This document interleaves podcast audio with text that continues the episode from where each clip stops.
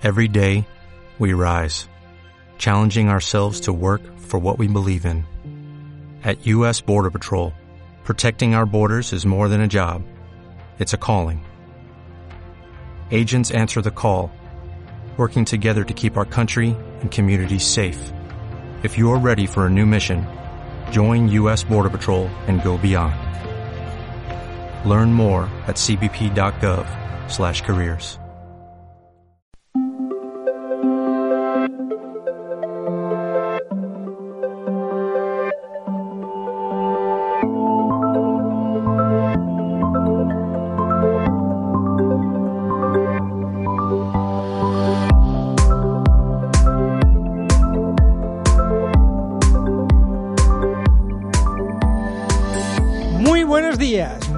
buenas tardes, muy buenas noches. Es lunes de podcast.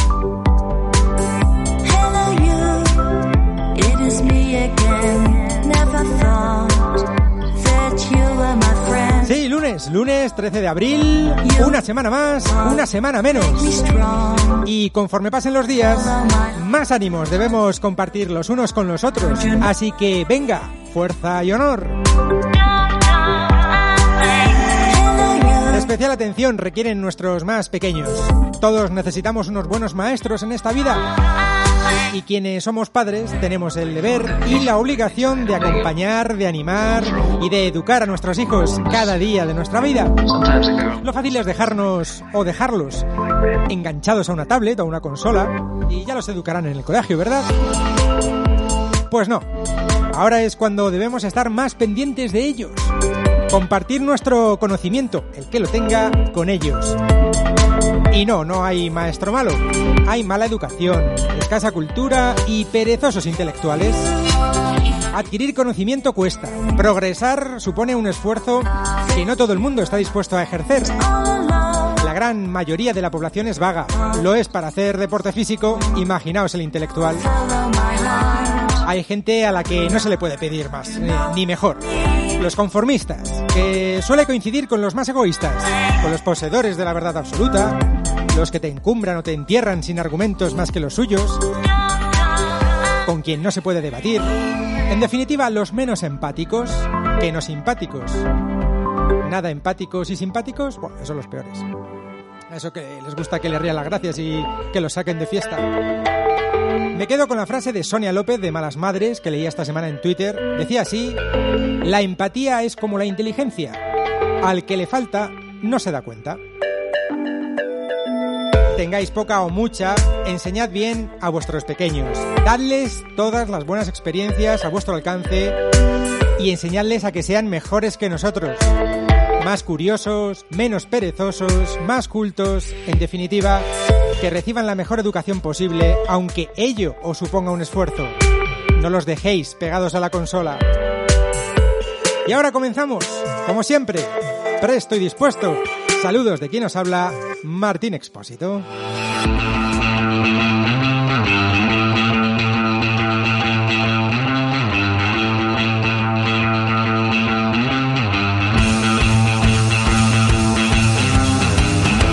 En iVoox decía gracias por volver chicos. Sois la mejor medicina para esta cuarentena. Mil millones de gracias. Y como él, saludos a Festia, a Truglu, Eder Lara, Iván Moral, Frank Palacios. Qué gustazo que hayáis vuelto, dice Frank. Para gusto el nuestro, hombre. Estamos en el cuarto programa de la tercera temporada de Los Crononautas, haciendo un poquito de radio en su versión podcast para recordar que nosotros también estuvimos confinados. O era confitados. Si estuviéramos ante la versión culinaria de Los Crononautas, no presentaría al gran príncipe París de las Ondas, Ignacio Monzón, sino que presentaría a Nacho con patatas. Lo sé, es muy malo. Por eso, por eso en este programa ha dicho que no iba a participar. Que si lo decía, no, lo ha cumplido, ¿eh? Ya, ya, ya, hablaremos con él. Nos dejamos como entrante aquel Florida Blanca. Y un plato principal, el enfrentamiento que se vivía en Europa con el Reino Unido, con Francia, con España y con Portugal sobre el tapete. Bueno, Bueno, pues arrancamos hoy con filosofía. Filosofar en tiempos de crisis junto a Jorge Sánchez Manjabacas. Ya lo introdujimos en anteriores capítulos. Vamos a abordar la bioética, razones ético-sanitarias para salvar una vida y otras no. ¿Obramos bien ante esta discriminación? ¿Quién puede arrogarse el derecho a decidir? ¿Puede el ser humano llegar a regular esta situación? Y no filosofamos, pero casi. Los avances que siempre nos hacen reflexionar, los avances de la tecnología. ¿Debemos imitar o limitar el progreso? ¿Todo avance tiene su aspecto negativo? ¿Las nuevas tecnologías nos hacen más libres o nos coartan? Eso es lo que sucede con ese acuerdo entre Apple y Google que pretende ayudarnos a evitar a que nos, pues, que nos contagiemos, a que nos acerquemos a gente contagiada por coronavirus, permitiendo identificar mediante el móvil esas personas que estén contagiados o que hayan padecido la enfermedad. Bueno, de todo ello nos hablará Álvaro Ibáñez, Albi, en microsiervos.com.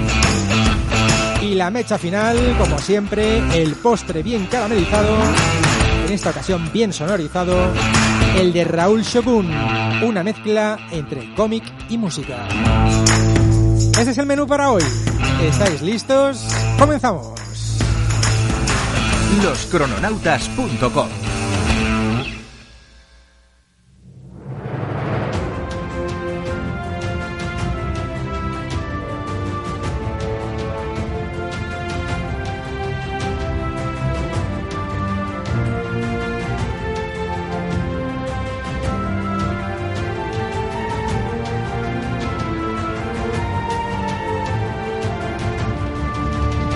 os lo creáis o no os lo creáis, eh, lo cierto es que no paramos. Eh, Jorge Sánchez Manjabacas, hola, ¿qué tal? Hola, ¿qué tal Martín? ¿Cómo estamos? La gente dice, madre mía, estamos confinados, estamos aquí aburridos porque... Pero, pero que no, qué aburrido, si no paramos, Jorge. Me ha dicho, vamos, vamos rápido que me, que me regañan, porque tenemos la agenda repleta. Pero lo mismo que te pasa a ti, te pasa a Álvaro. Hola Álvaro, ¿qué tal? ¿Qué tal? Muy buena. Claro, y, y Raúl, Raúl, hola, ¿qué tal? Buenas a todos. A que no hay tiempo para aburrirse, chicos.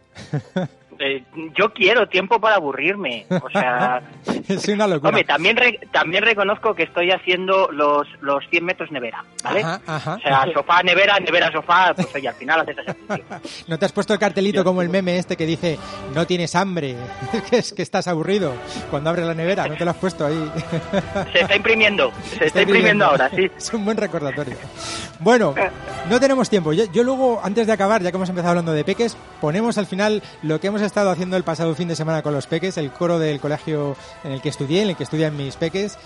Como no, como no sé qué hacer, me aburro, pues dijimos, venga, hablé con la profe, con la directora del coro y dijimos, vamos a juntarnos todos los niños, 45, hagamos un zoom y cantemos una canción. Bueno, luego ya escucháis el resultado. Ahora vamos, que si no Jorge eh, me va a correr a gorrazos. Estamos escuchando todo todo lo que llueve, sí. Sí, ¿no? Ya- ¿Qué te he dicho ¿ya de cantar? lloviendo? Los niños sí, tú no. No, Los niños bueno, cantan bueno. bien, tú no. Yo lo he intentado. ¿Vale? pero- vale, ¿Cómo vale. te gusta liarte, Martín? Sí, sí, sí, sí. Yo solo, además, ¿eh? O sea, es una cosa... Bueno, bueno, bueno. A ver, a ti te lió ah, Álvaro hace unas semanas proponiéndote este tema eh, que abordamos hoy, la bioética en tiempos del COVID, Jorge. Exacto, sí.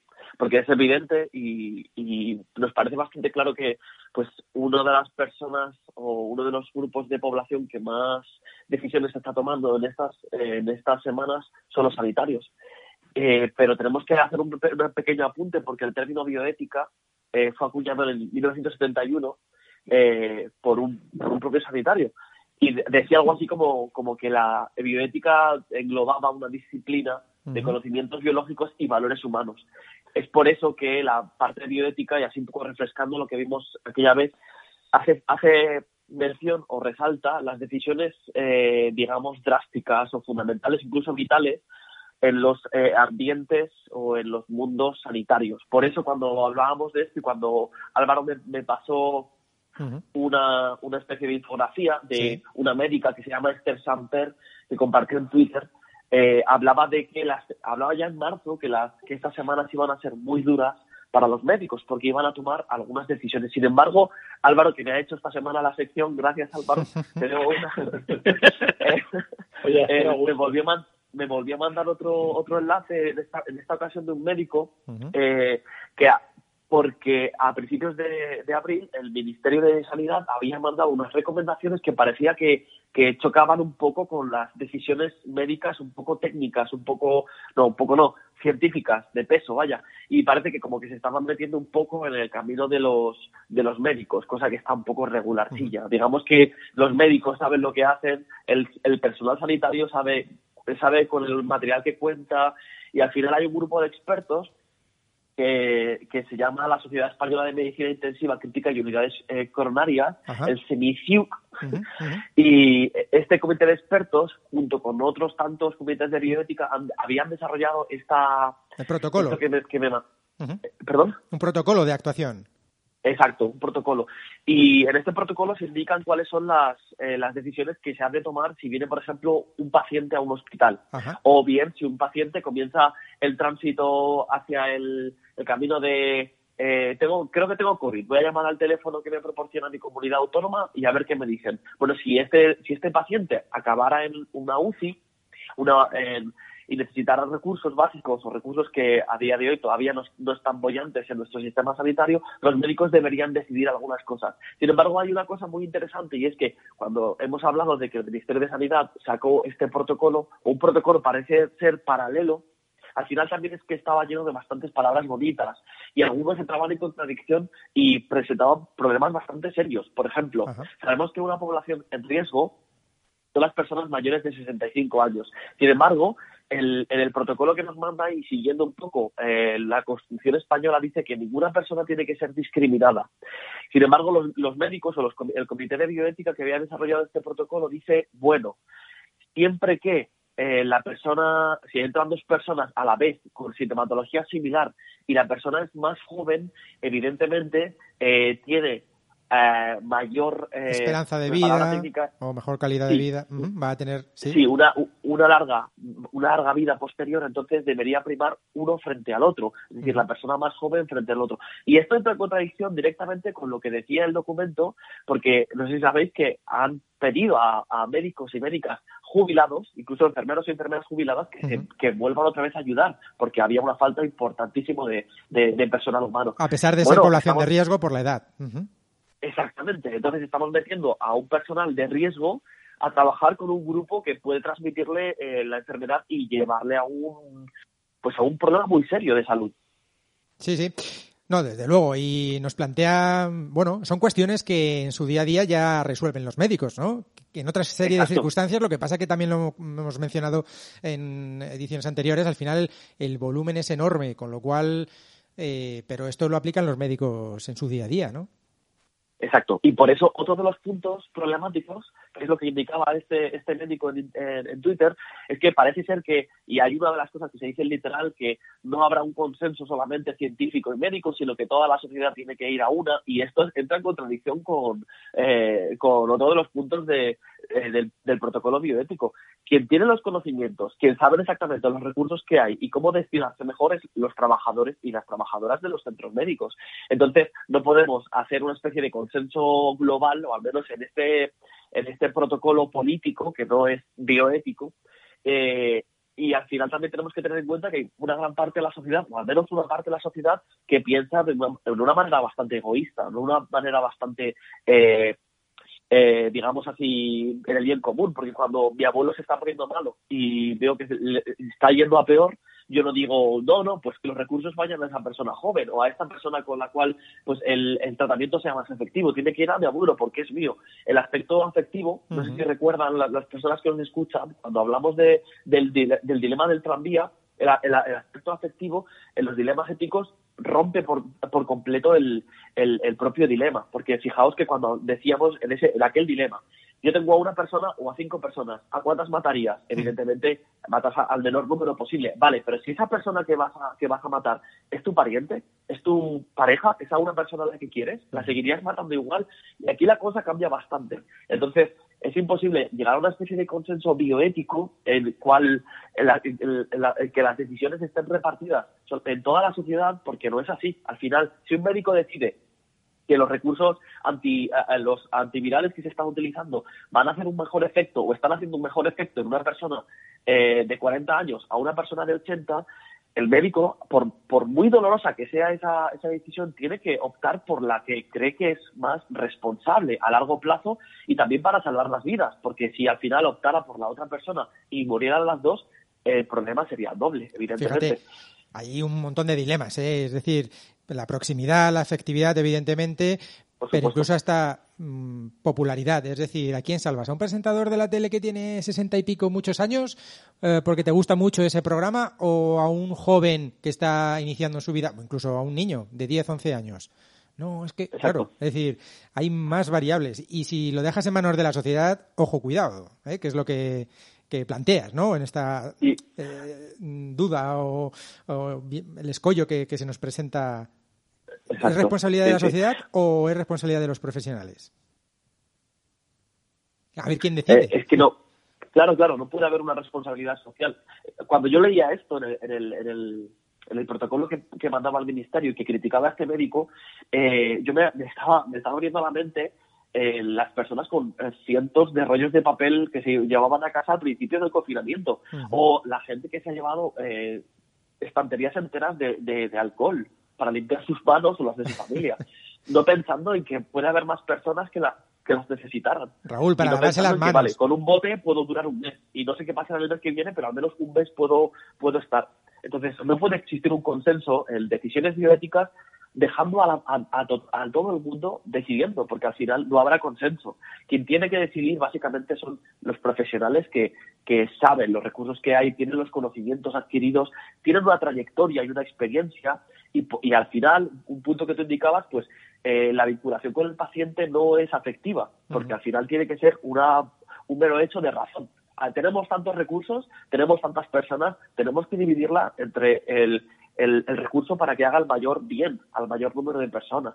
Si no lo hay, tenemos que elegir. Y aunque sea muy feo y aunque quede muy, muy frío, pero es que las cosas en estados de, de, de- de crisis o en estados de, de, guerras funcionan así. ¿Por qué siempre decimos mujeres y niños primero? Cuando hablamos de y, explicamos a la hora de, de rescatar cualquier espacio, pues evidentemente porque eh, se les ha visto como los sujetos más débiles, o al menos que la madre pueda tener una dependencia mucho más profunda con el niño.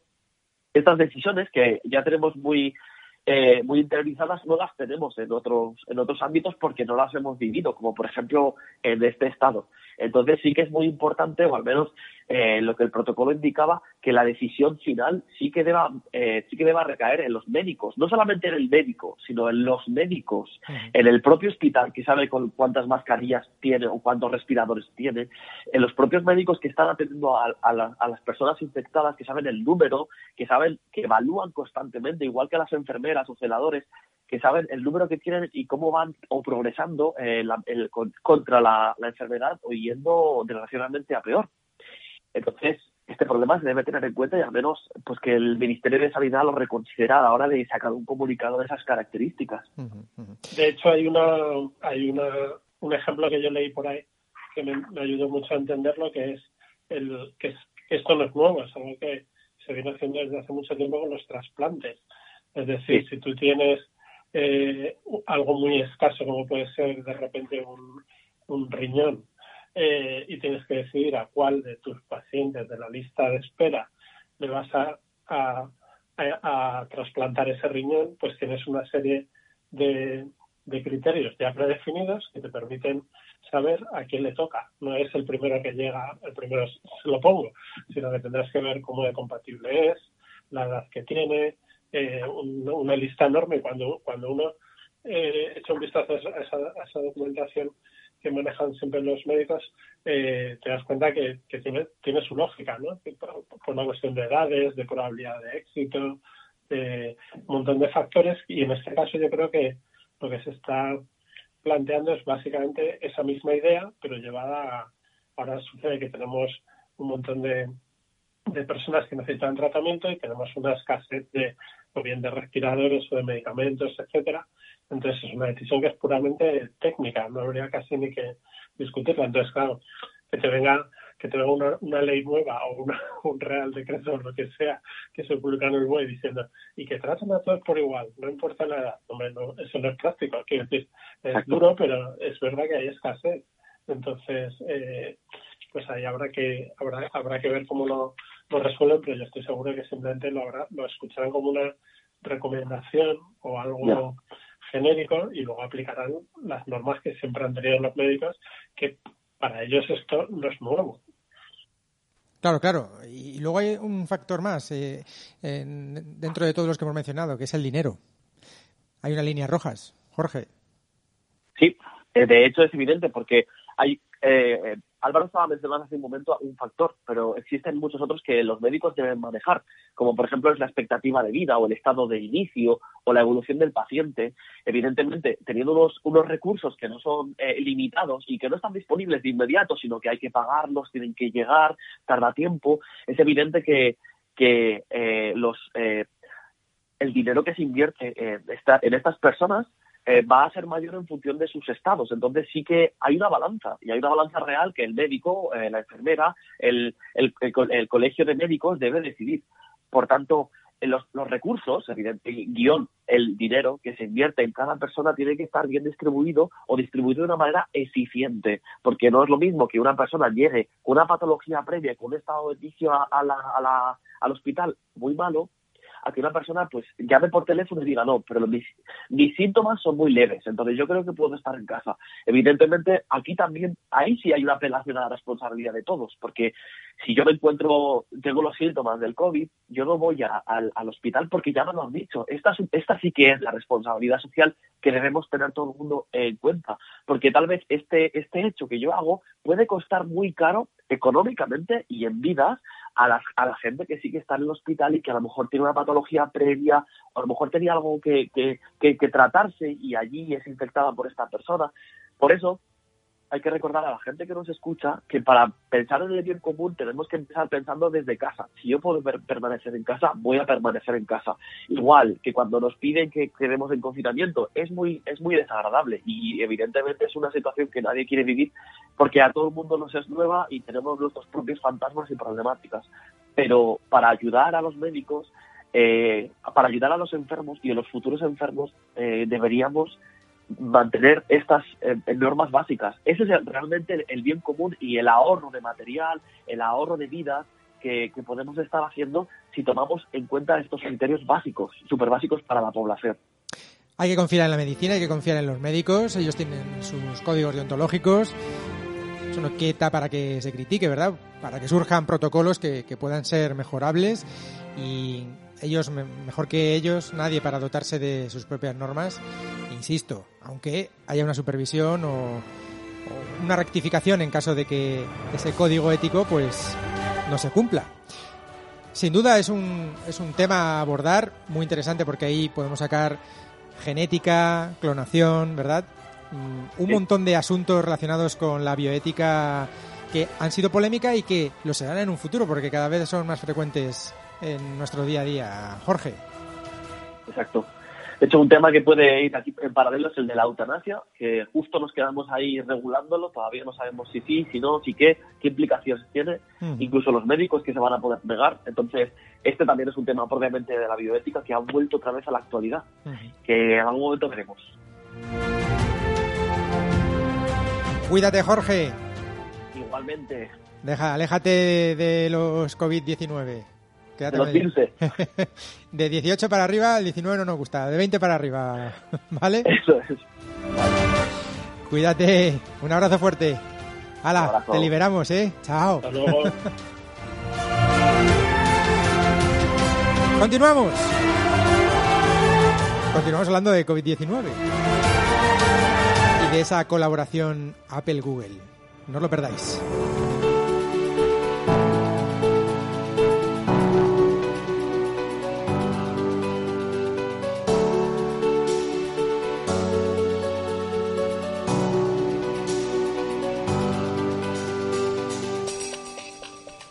Y no se ha ido muy lejos. Álvaro, aquí está.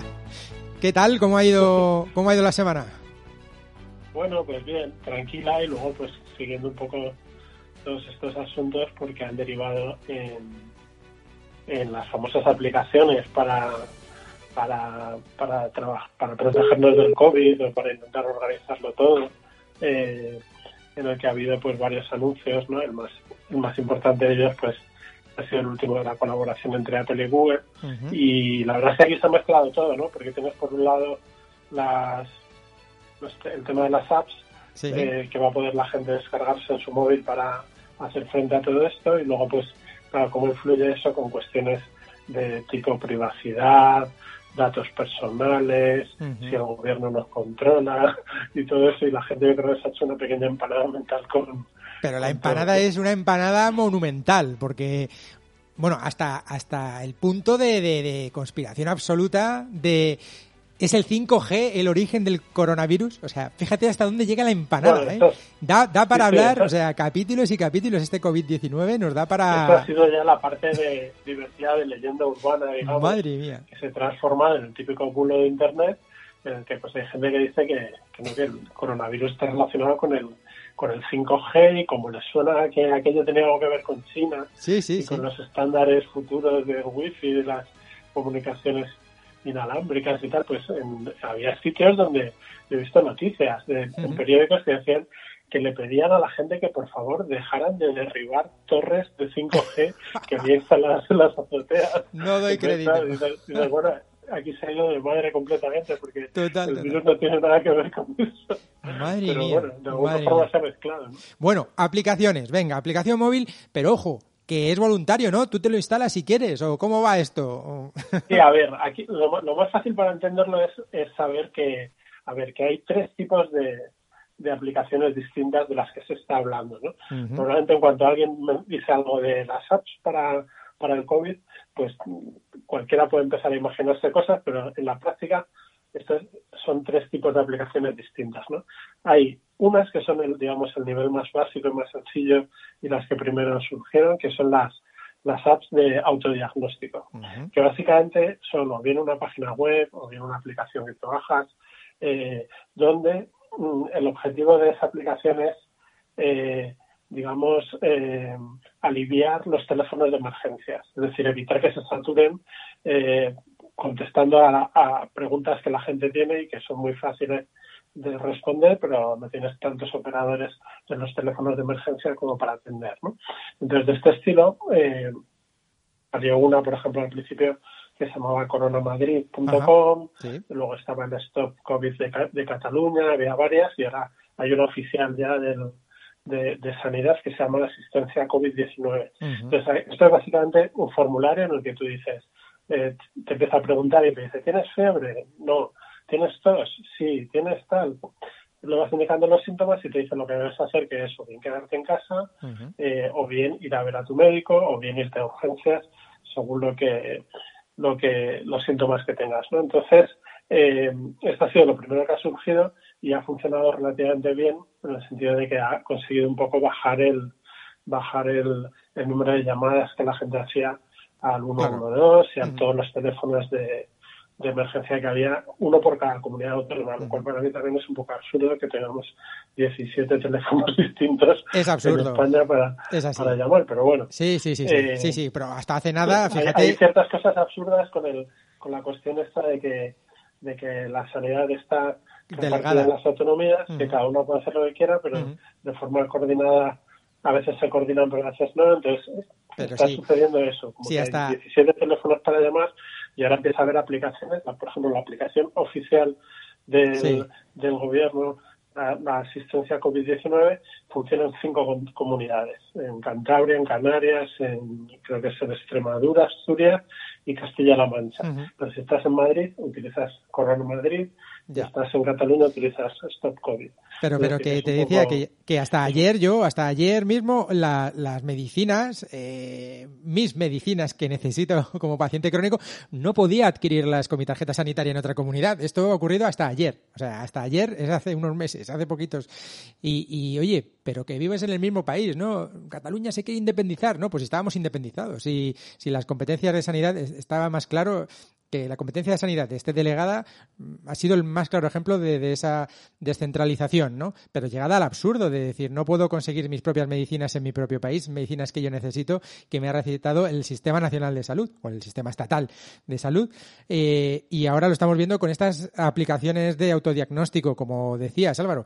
que son al final, bueno, pues un formulario, va re- resolviendo... formulario la- sencillo y tal. Pero, por ejemplo, lo curioso es que ya incluso estas aplicaciones ya empezaron a ser polémicas porque había muchas de ellas, por ejemplo la de Madrid eh, y alguna de las otras, que nada más empezar te, te pedían ya los datos personales. Te pedían tu nombre, te pedían el DNI, te pedían el teléfono. Y entonces había gente que se planteó, yo creo que con razón, eh, bueno, si esto me va a hacer un autodiagnóstico, pues yo voy a contar mis síntomas simplemente, ¿por qué tengo que dar mi DNI o por qué tengo que dar mi teléfono eh, cuando eso es un dato personal y yo lo único que quiero es que me contesten a unas preguntas, ¿no? Entonces, bueno, pues ahí ver, yo creo que lo que hubo más bien fue un poco de mala comunicación de cómo estaban planteadas esas aplicaciones. Y la gente se quejó con razón de que están pidiendo demasiados datos personales que luego no se utilizaban realmente. Innecesario. Eh, y la respuesta que ha habido a eso, pues yo también las, también las entiendo, ¿no? Porque eh, son eh, hay, hay respuestas del tipo que, bueno, esos datos no se utilizan, ni te, te- algunos te pedían hasta permiso para el posicionamiento GPS y cosas así, ¿no? Eh, para confirmar que estabas en la comunidad que decías y, y tal, y dices, pero bueno, si eso te estoy preguntando, ¿no? Eh, entonces, la, la respuesta a esto de los desarrolladores de esas aplicaciones es que en realidad cuando tú llamas al número de emergencia, pues también te piden tus datos personales para atenderte, ¿no? Entonces, me- puede que eso no siempre sea así, pero normalmente sí es así.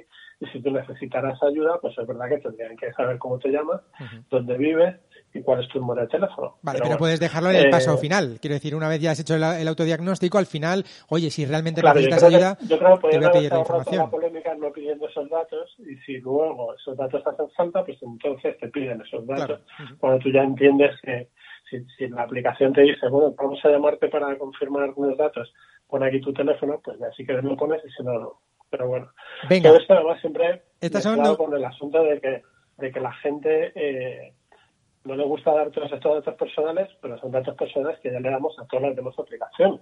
Es decir, a Google Maps, Sí, tienes sí. nuestro permiso, sabe por dónde estamos, etcétera. Entonces ahí tienes ya un, una, un, un descontrol, el descontrol habitual con los temas de privacidad, de bueno, para unas cosas somos súper exigentes y para otras nos da lo mismo, ¿no? Porque que cualquiera tenga los datos, ¿no? pero bueno.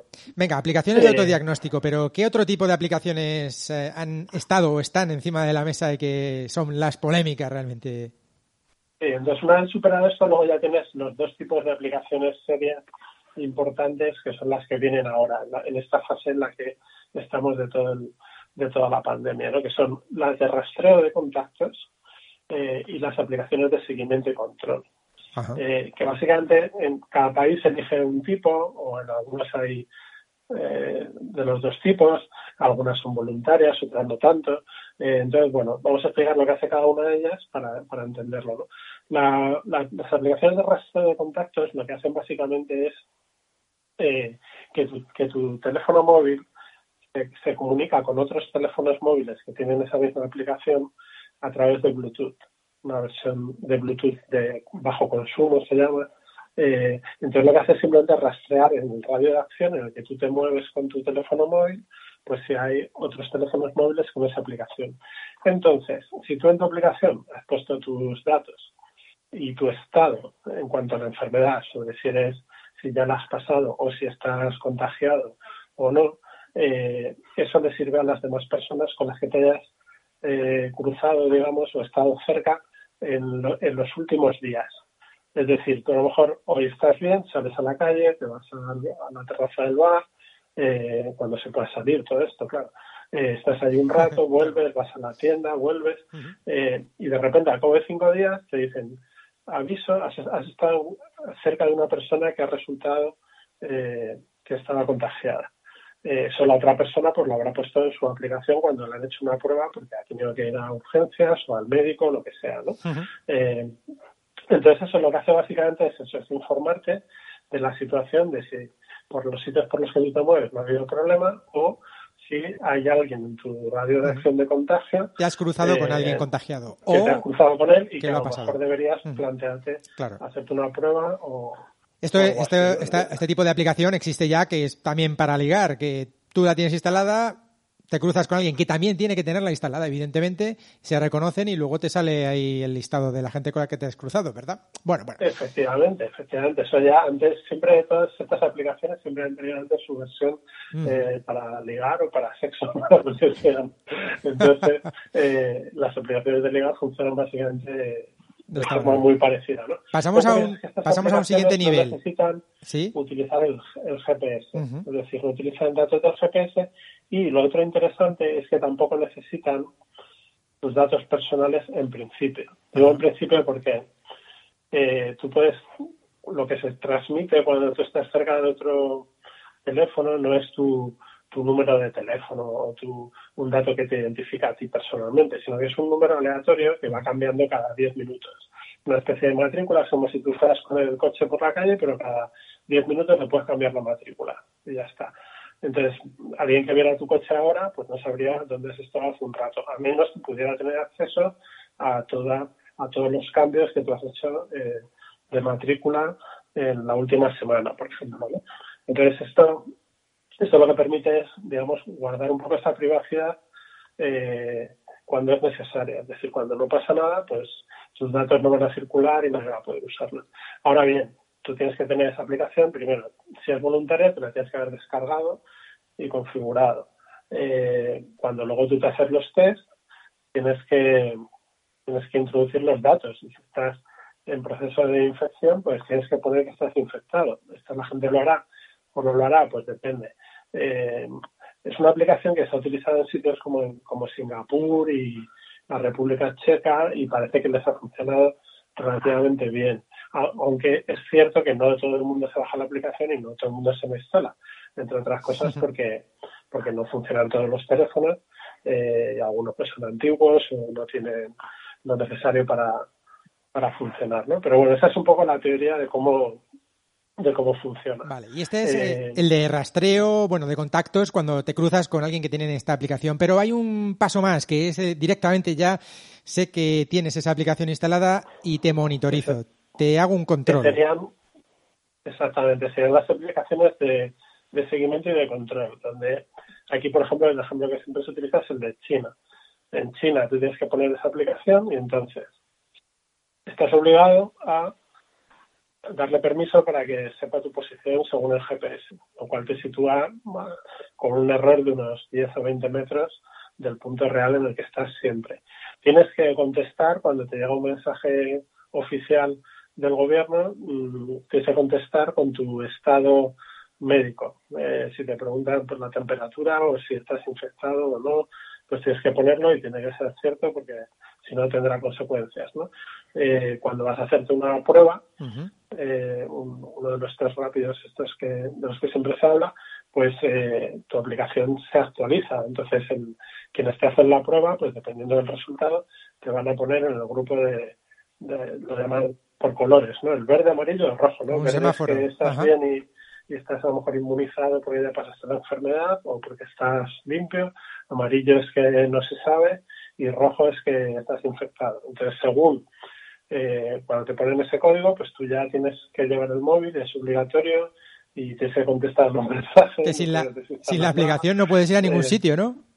y entonces, incluso si sales de una zona eh, delimitada que se te asigne de tu barrio, de tu ciudad o tu pueblo, lo que sea, eh, pues en algún sitio saltará una alarma y pueden ir a, ir a buscarte cosas así. ¿no? Qué barbaridad. Esto- Entonces, esto me recuerda- de seguimiento y control. Se Mm. parecen más a, la, Sí. a las pulseras estas que les ponen a, Total. a algunos presos cuando les mandan O a, a Gataca, o la peli- porque- o la película porque- Gataca, que te hacían los controles eh, directamente extra- extrayéndote sangre o análisis de orina. Sí, y en sí, función bueno, de... ahí, ahí era un poco más para temas de selección y eso, pero, pero sí, esto se parecería más, yo creo, a, pues eso, cuando te ponen una pulsera porque has hecho algo y te mandan en libertad condicional, pero no puedes salir de tu barrio, no puedes acercarte a menos de 500 metros de alguien, ¿no?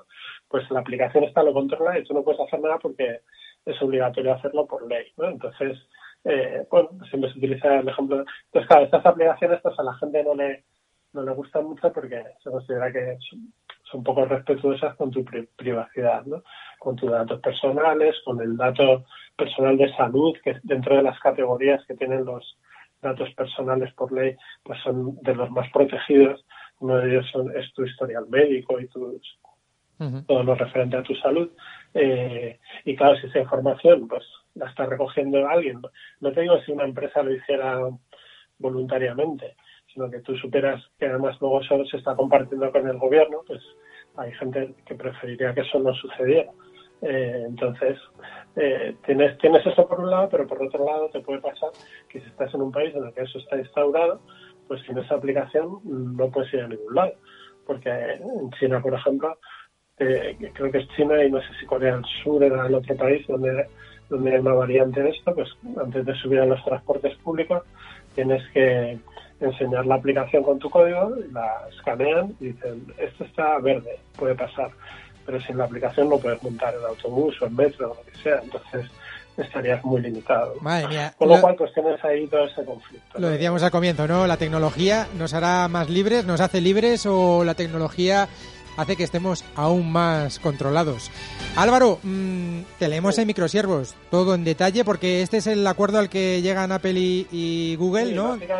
por, por explicarlo muy rápido, lo que hemos explicado los tipos de aplicaciones, la- lo- el acuerdo que han llegado Apple y Google, eh, eh, perdón, eh, Apple y Google, sí, eh, es que ellos van a facilitar todas las herramientas técnicas para que se puedan desarrollar eh, aplicaciones de las del tipo rastreo de contactos, que son, pues por un lado, bastante eficientes, por lo que se ha visto hasta ahora, en, indicar a la gente por dónde anda, si hay peligro, no hay peligro, tal, eh, y por otro lado son bastante respetuosas con todo lo que tenga que ver con privacidad, ¿no? Entonces, bueno, pues ellos a lo largo de mayo creo que, que han dicho van a publicar ya todas las especificaciones de modo que sea muy fácil pues acceder a esas partes técnicas que en los teléfonos eh, gestionan eh, el Bluetooth y, y otros elementos de modo que, que cualquiera que quiera desarrollarlo, ya sean eh, gobiernos de cualquier país o, o empresas o organizaciones de otro tipo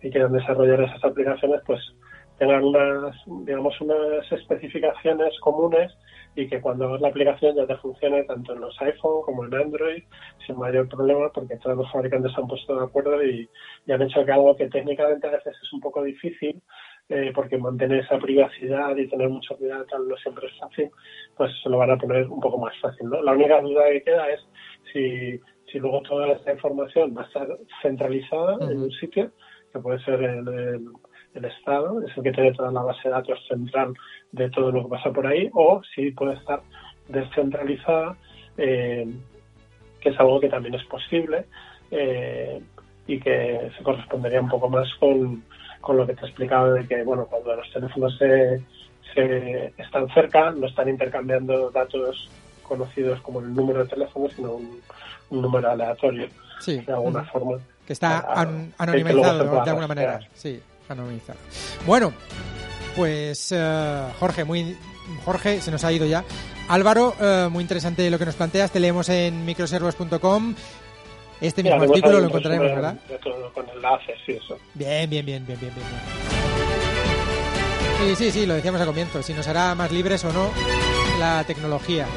Desde luego, más controlados estamos. Ahora, que les ayude a las autoridades sanitarias, por ejemplo, para saber dónde intervenir, dónde no intervenir, dónde hay zonas donde hay un mayor número de contagiados para poder tomar decisiones, muy bien. Ahora, datos anónimos. Si ya es información, eh, la cruzas con más información. Bueno, Jorge, no, digo Jorge, Álvaro, no sé por qué te llamo Jorge hoy, eh, todo el rato. Álvaro, sí, sí, pues será porque era la segunda sección, ¿no? Y venía filosofía y nos hemos comido a, a Nacho. No, ah, decía que, y eso que no hemos hablado de cuándo, eh, hace muy poquito hemos sido rastreados todos con el móvil para ver nuestros movimientos por las grandes operadoras. Pero bueno, eso daría para otro programa hablar de ello largo y Pues tendido. sí, Un abrazo, Álvaro. también. Venga, nos vemos. Hasta luego.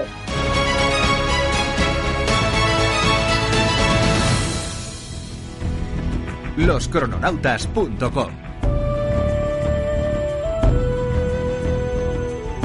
Martín Expósito.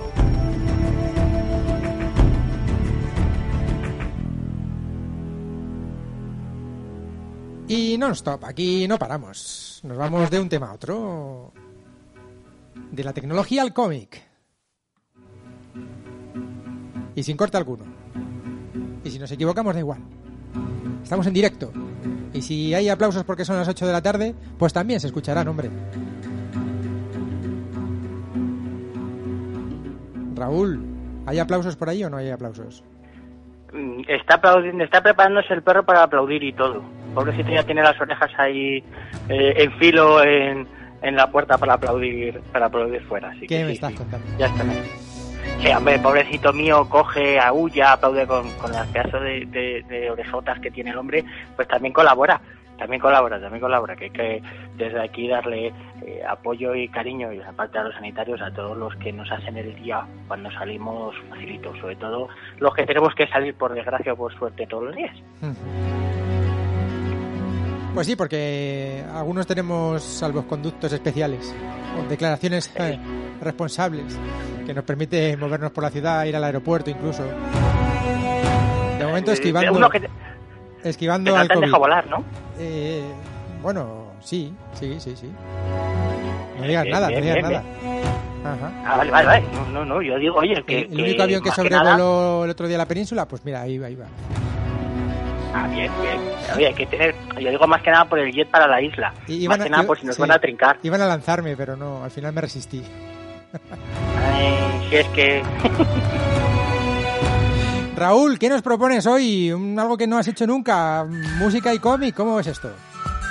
A ver, sí que hemos tocado alguna vez, como decimos el, la coña de lo- hace, hace un par de temporadas que tocamos el tema de los cameos, lo que pasa es que han salido tebeos tan guays, hay cosas tan guays dentro de la música y, y del cómic que vamos a salirnos y vamos a cambiar un poco el chip. Tanto COVID, tanto COVID, Venga. vamos a, a cambiar un poco y vamos a hablar del tiempo, digo, de la música y los cantes y, y ver la relación que ha tenido la, la música y el, y el cómic, que hay cositas muy cucas, muy divertidas, que digo, aparte de, de cameos y cositas que, que ya comentamos en su momento, pues eh, han salido títulos, además hace nada, que merece la pena reseñar y bueno, darles una vueltita, recordarlo y, y dar datos, porque además tienen relación con, con alguna de las pelis que se estrenó también hace no tanto.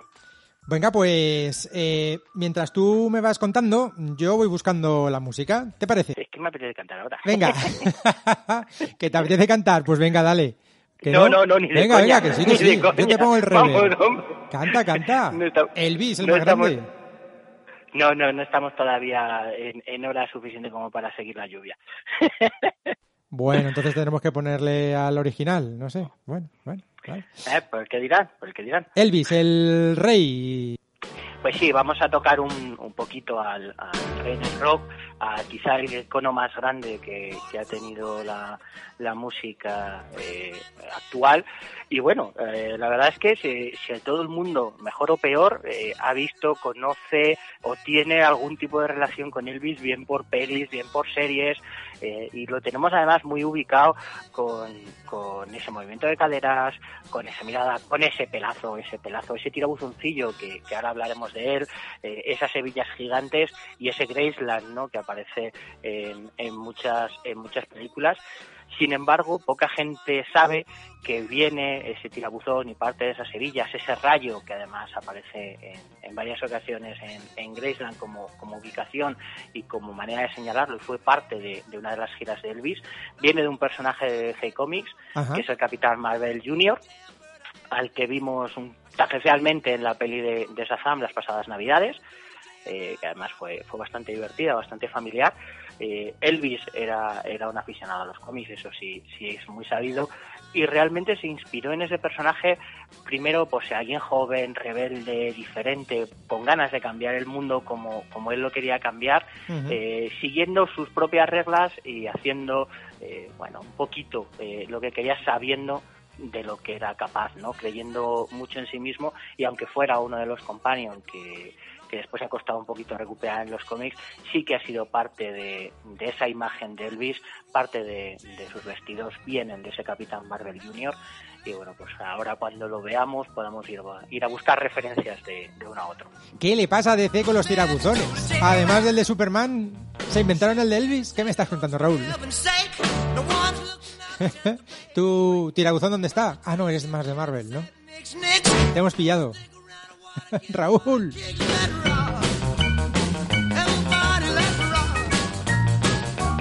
¿Y, y en qué en qué serie no ha aparecido eh, Elvis? eh? ¿En qué serie no está Los Simpson? En cualquier serie siempre ha habido en alguna ocasión algún dibujito o algún cameo, alguien haciendo de Elvis.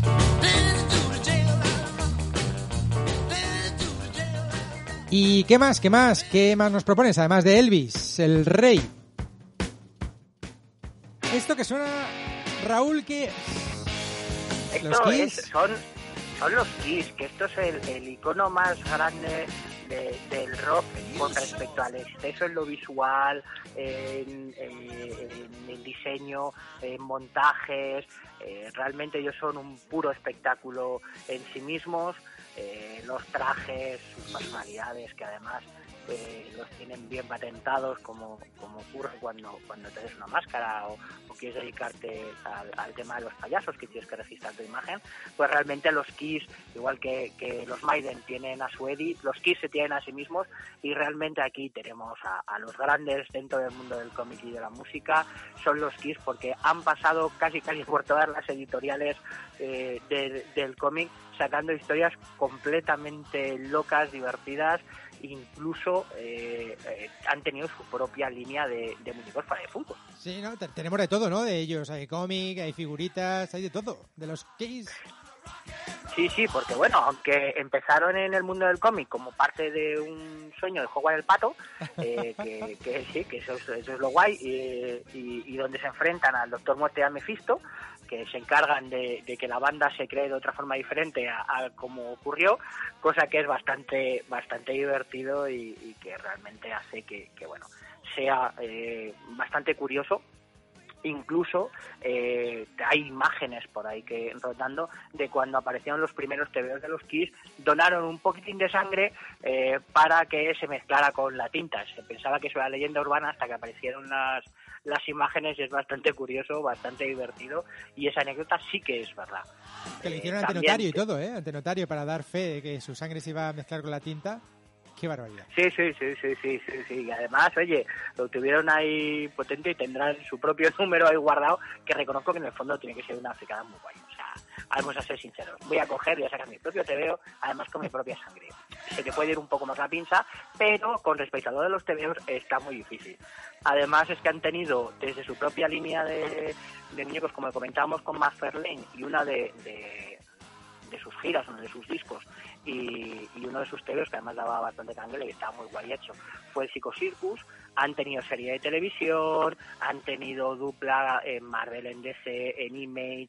Realmente han tenido en todas las medios eh, series, cameos y bueno, pues estamos, ya os reconozco que aunque ya estén, eh, ya se supone que en la última, última, última de las últimas giras, eh, que nos lo queremos creer, que hagan otra vez otras cositas diferentes porque tenían ideas muy locas, muy divertidas, eh, salían también dando eh, consejos a los chavales tipo lávate las manos, pero claro, hecho por los Kiss, con lo cual diles que no, no vaya a ser que es que te coman, con lo cual era bastante, bastante divertido y, y bastante, bastante curioso.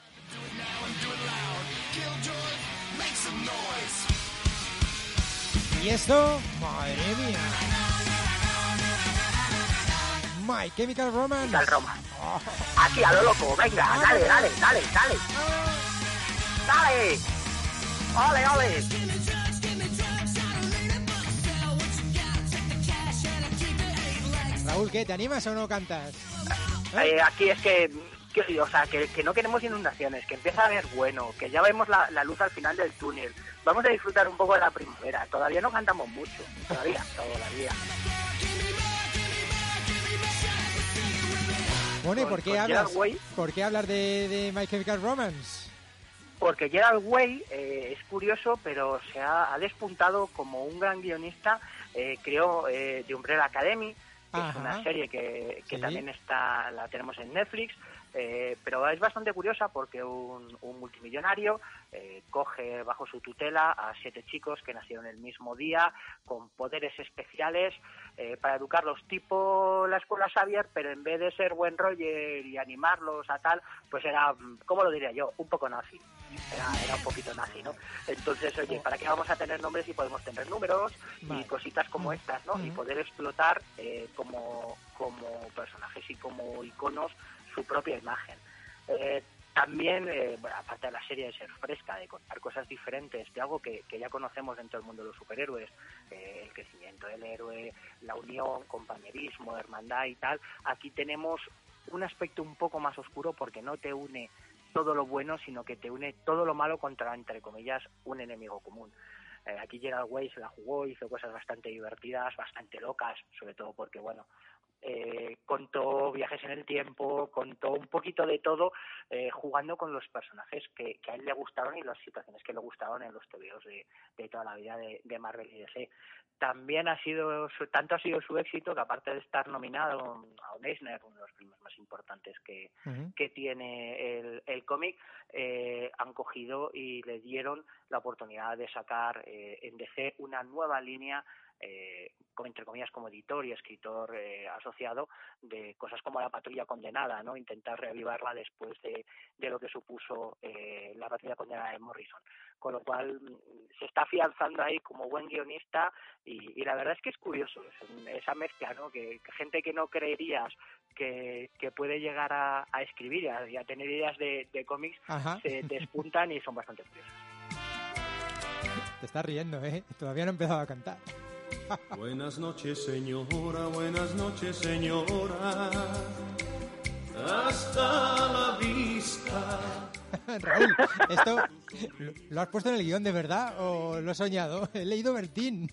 ¿En serio? Sí, sí, Bertín, Ber, pero Bertín con la música, o sea, es, es que es un enlace cuco cuco, porque claro, eh, no se creía hasta que el propio Bertín eh, lo, lo, sacó, tuvo su, su versión con, con Manowar, su foto con Manowar, que los conoció y demás, y ha salido ahí en, en, en cameos suficientes como para traerlo y, y, ver esa mezcla, ¿no? El Buenas noches señora con los Manowar, pues oye, ¿Qué, ¿Qué, más grande que, que, que, que, Bertín? No hay nadie más grande que Bertín, sobre todo porque es más bruto que un arado el hombre. O sea, es que mira que, que, que se le quiere y se le odia a partes iguales. Es, una, es un personaje bastante curioso y, y, la verdad es que, bueno, tiene, tiene también su, su pequeño cameo. Pues no recuerdo yo viajes en, en el coche con mis padres camino de Galicia escuchando a Bertín.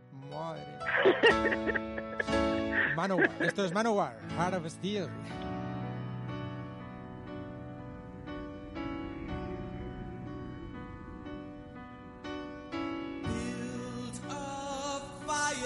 Que si se lo propones a Bertín se pone, ¿eh? eh sí, sí, ¿Eh? sí. Lo que pasa es que Manowar es... Eh, yo me estoy imaginando a Bertín cantando Warriors of the World, entonces ya nos podemos... puede ser eso, una catombe bastante curiosa.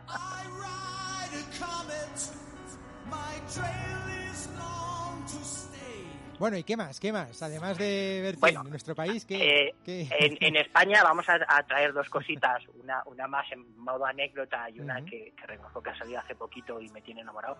La primera es que ya que estamos con, con iconos de ayer, hoy y siempre, pues vamos a traer a Joselito, ¿no? Que, que, claro, todos lo tenemos, el pequeño ruiseñor, que, que supongo que eh, todo aquel que vea la tele ahora, pues mejor o peor, se habrá encontrado eh, alguna peli suya, igual que Marisol, seguro, pues tuvo una, una biografía en cómic que, que, además uh -huh. fue bastante dura, bastante curiosa uh -huh. y tuvo mucho éxito. Uh -huh. Fue uno de los grandes bestsellers que, que ha tenido el, el cómic biográfico de, de, música en nuestro país y llamó la atención.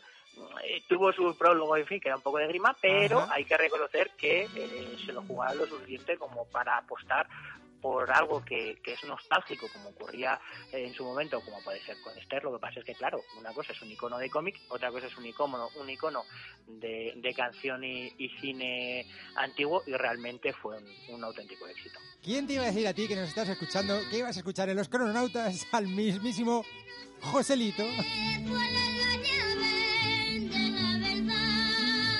¡Vámonos! Raúl, dale, ahí a la campanera, ¿no? ¿O qué? ¡Ay, campanera! Dile que ¡Vámonos! ¡Vamos arriba! Luego al final le estamos dando ideas a que no debemos parar los karaokes ya, y ya. luego esto va, esto va a venir en contra nuestro. O sea, en fin. Ahora que venía el buen tiempo, decías, ¿no, Raúl? Eh, ahora que, que, decíamos que venía el buen tiempo, recordemos que si esta semana que los crononautas no se hacen eh, responsables de los efectos colaterales en la meteorología de este país la próxima semana. Gracias. Perdón. fin del mensaje institucional.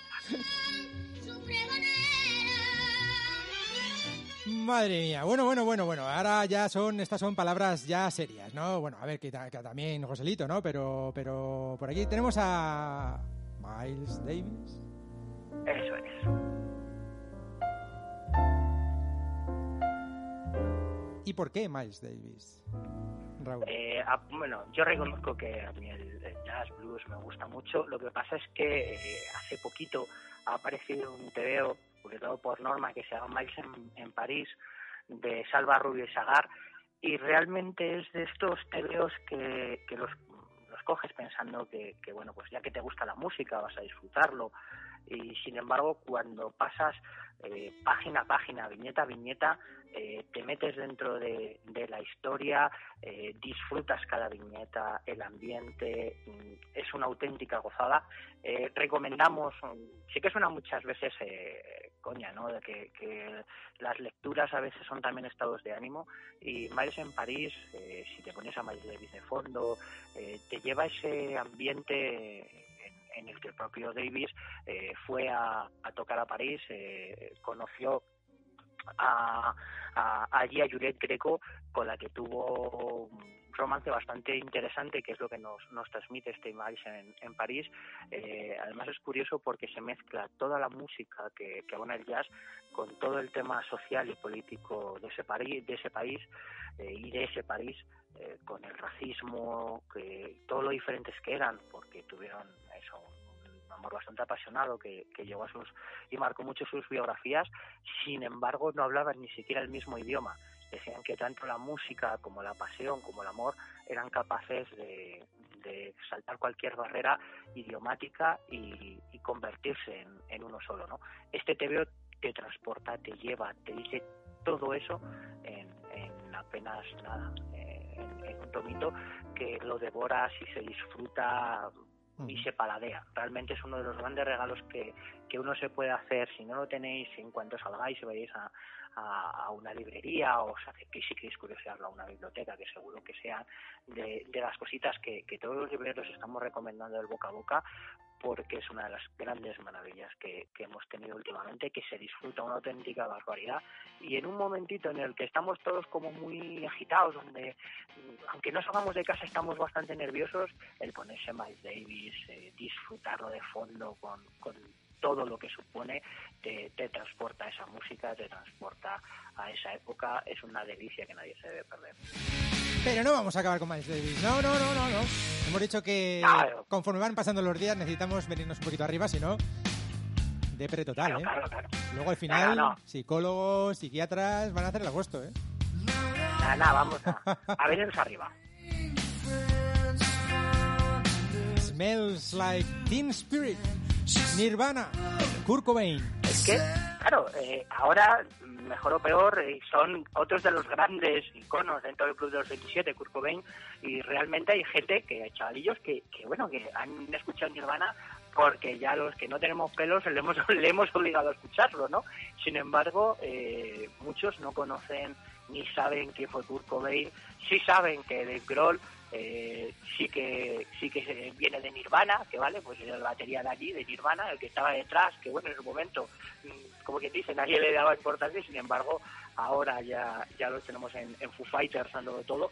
Eh, Kurt Cobain eh, ha tenido su, su adaptación a, a cómic normal, no- entre comillas, mira que odio este término, en novela gráfica, eh, biográfica normal. Sin embargo, eh, hace poquito ha aparecido eh, una edición en, en dos tomos de manga de, de su biografía novelada en, un formato bastante atractivo para, para el público juvenil, porque bueno, mejor o peor, nosotros lo disfrutamos de esos tres discos, que parece mentira, pero Nirvana en el fondo, pues eso, tuvo tres discos y, y hizo, lo, hizo lo que hizo la chavalería y, y la gente que quiere acercarse un poco a, a lo que fue Kurt Cobain, eh, parte de sus diarios y un poquito novelado, lo tiene ahí en esas en esos dos tomos de manga bastante divertidos, bastante curiosos para acercarse también a, a la música. Ajá, ajá.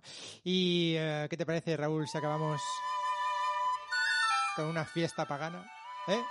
¡Vamos arriba! ¡Arriba, arriba, arriba, arriba! Ahora que acaba la Semana Santa.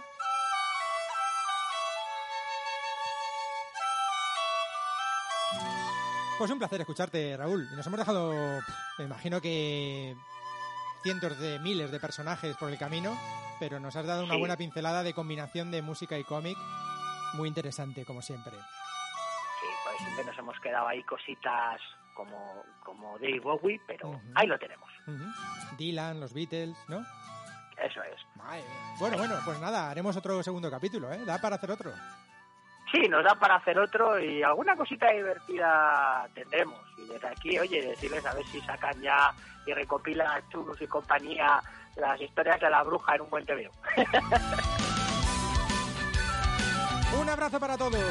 Jorge Álvaro ¡Un Raúl abrazo! y Nacho, que hoy ha hecho pellas, pero prontito lo volvemos a escuchar. Un placer, continuamos. Cuando despiertes un